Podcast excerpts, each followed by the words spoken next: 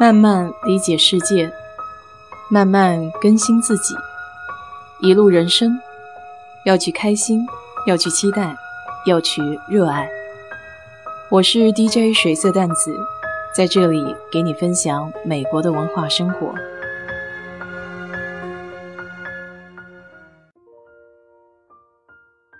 最近不是刚换了一个工作岗位吗？所以这个时间吧就变得紧了起来。尤其是早上，就像打仗一样，每天早上的晨会有时候会从五点半就开始，一直到中午十一点半或者十二点，可能连站起来的机会都没有。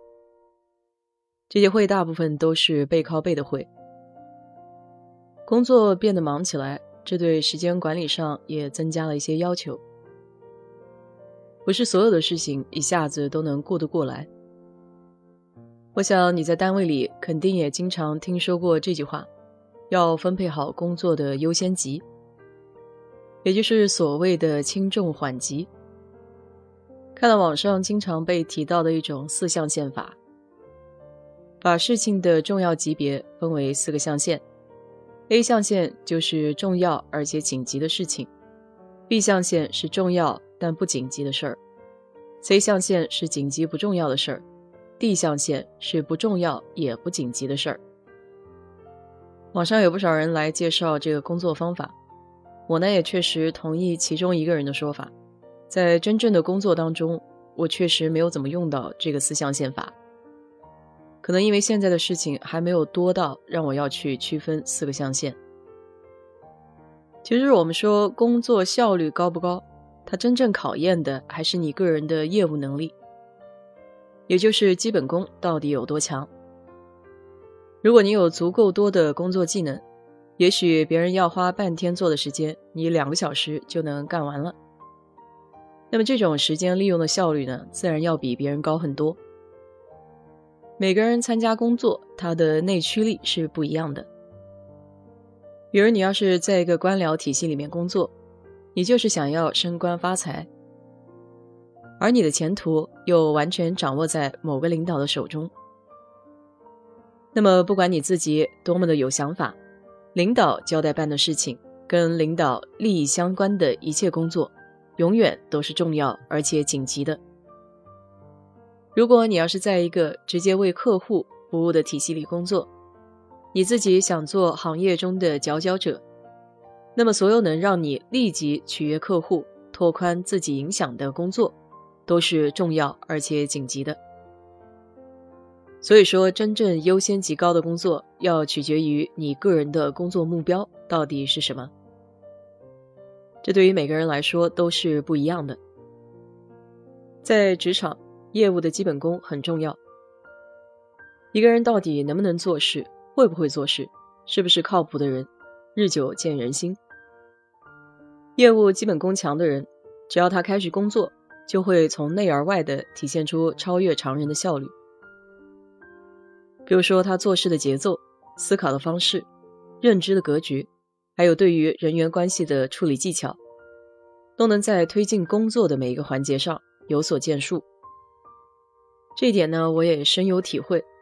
同一个问题，不同的人解决的办法是完全不一样的，包括他们思考的一些角度。比如前几天，上面有个领导。需要一张表格，交代给组里面的人，就出现了两种完全不一样的结果。第一类人是从数据库里直接调了原始的数据，把老板提到的那几点一动不动的全部放在了一张非常大的表格里，发给了他。第二类人在数据库里调出原始数据以后，在这个基础上，他又做了一些分析总结。把老板想要这个数据时需要解决问题的方案都给提出来了。所以你看，同一件事情，不同的人去处理的时候，他站的角度是不一样的。第一类人就是完成任务，老板交代你做什么，你就照本宣科。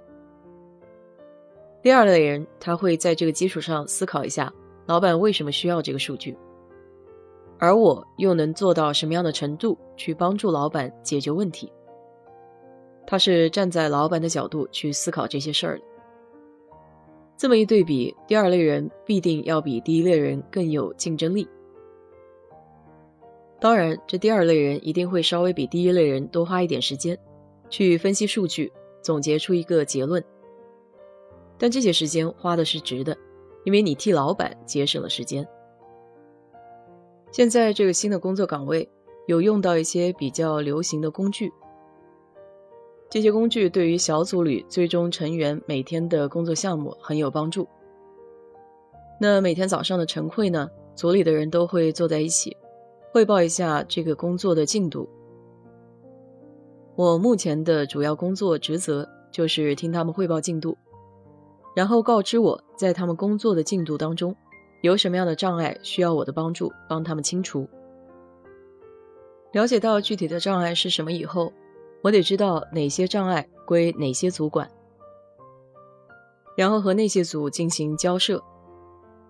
这其中最大的一个问题就是在你这边是很重要的事情，到别的组不一定在他们的优先级上。所以如何说服他们把自己的事情给排到优先级里，在你规划的时间内完成这个任务，这样才能清除自己组内的障碍，保证最终的任务完成。最大的挑战就是中途的变化。当你觉得快要完成的时候，突然又有一个问题出来，需要紧急解决。而最痛苦的是，这个事情不在你的掌控范围之内，还需要依靠其他的组帮你解决。有时候从下往上走的方式不通，就需要从上往下走。不过一般这种情况也是从下往上走的效率比较低的时候，或者说你完全得不到对方的回应。那时候才需要找从上往下走的方法。总而言之，一个工作到底重不重要，需不需要紧急的处理？有些时候你需要退出自己的角色，站得高一点，看得远一些，找到专属你的优先级。好了，今天就给你聊到这里吧。如果你对这期节目感兴趣的话，欢迎在我的评论区留言，谢谢。